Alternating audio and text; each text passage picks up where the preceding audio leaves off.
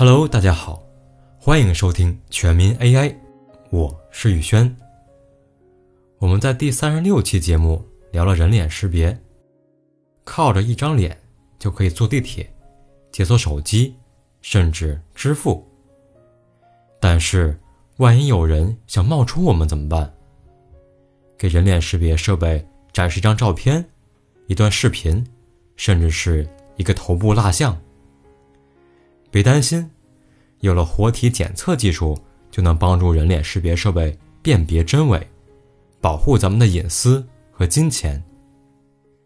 在这里，非常感谢一位听众一八九五二五八零 WLF 留言提出这个话题，也欢迎大家继续留言。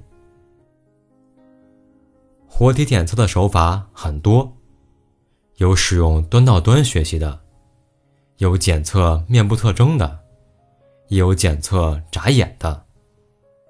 在这期节目，咱们就聊聊依靠眨眼睛来辨识真假人脸的活体检测手法。这也是非常简单的一个方法，被广泛使用。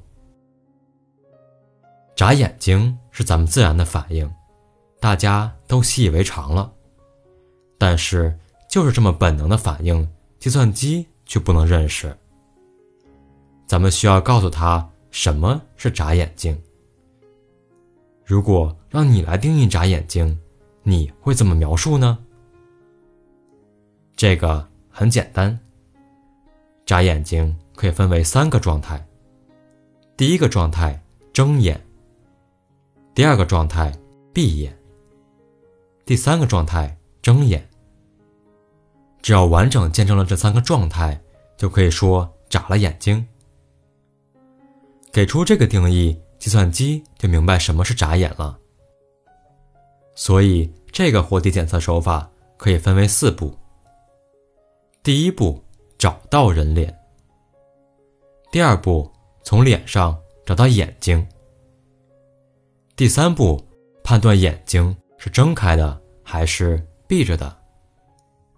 第四步，完整的见证眨眼的三个状态。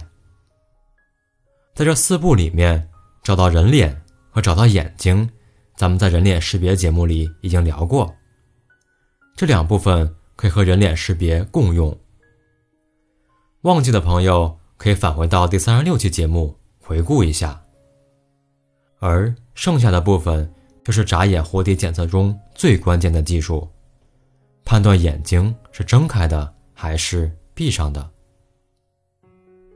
判断眼睛是睁开的还是闭上的，同样非常容易，因为这是一道判断题。对于简单的问题，我们可以选择结构简单的神经网络，通过给他一些睁眼闭眼的图片来训练他，他就可以轻松学会，并且准确率会很高。当你看着摄像头的时候，判断眼睛是睁是闭的程序一直在运行。当他发现眼睛睁开变成闭上，再变成睁开这么一个模式，他就可以判断你完成了一次眨眼过程。依据这个，活体检测程序就可以给出结论：这是个真人。后面的部分就交给人脸识别系统去判断这个人是谁了。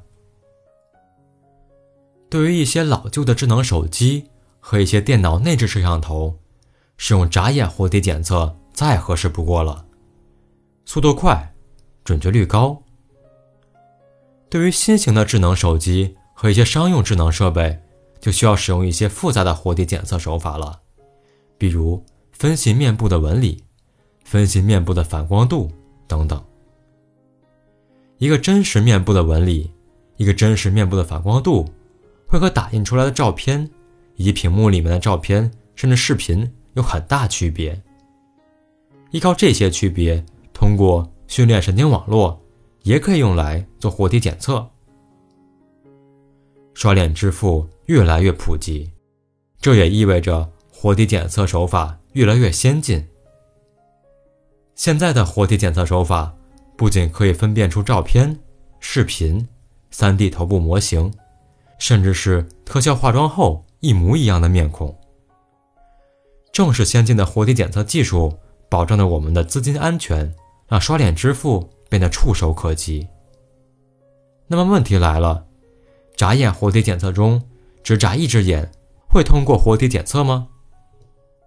本期节目就到这里了，我是宇轩，咱们下期再见。